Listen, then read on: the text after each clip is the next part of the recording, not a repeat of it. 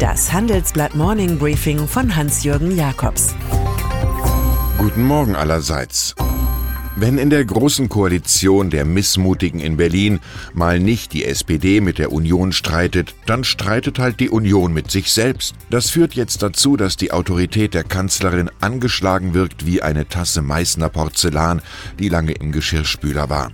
Mit aller Kraft muss Angela Merkel intern darauf drängen, die Frage der Grenzabschottung gegen Asylbewerber in Europa klären zu wollen. Hierfür fanden sich in der gestrigen Fraktionssitzung nicht mal die üblichen Klaköre. Die Wahlen im Blick, die AfD im Kopf, gilt in diesen Kreisen Horst Seehofer mit seinem Masterplan Migration auf einmal als Retter.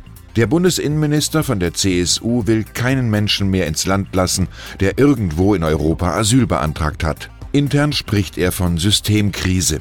Inzwischen macht Seehofer sogar Politik mit seiner Terminwahl.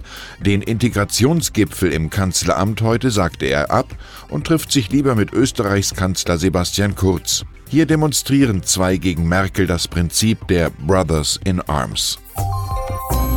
Auf Pinterest oder auch in konventionellen Fotoalben wird es sich gut machen, was Donald Trump und Kim Jong-un bei ihrer Kurzbegegnung in Singapur produziert haben.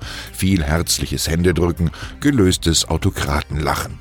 Ihr dürres Poesiepapier zu Frieden und Abrüstung in Nordkorea ist so vage, dass sich daraus alles und nichts ergeben kann.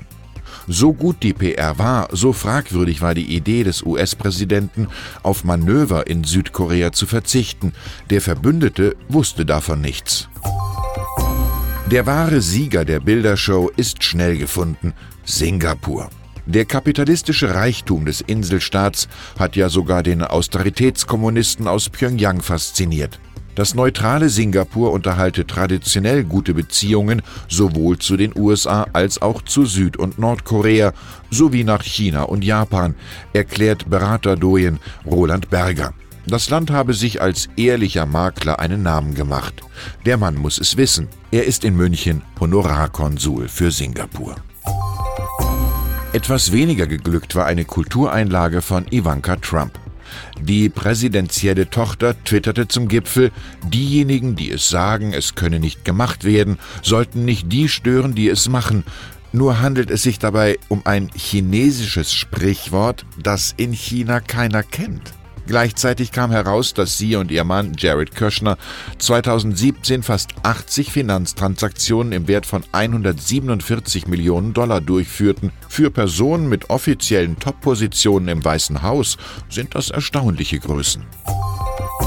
Marketing super, Produkt innovativ, CEO bühnenreif, Bilanz alarmierend.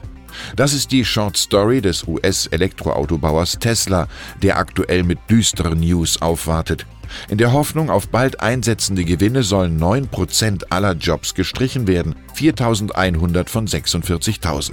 Vorstandschef Elon Musk verweist auf das schnelle Wachstum, das zu Doppelkapazitäten geführt habe. Während das in der Vergangenheit sinnvoll gewesen ist, wäre es heute schwer zu rechtfertigen. Gefallene Helden reden wie Unternehmensberater.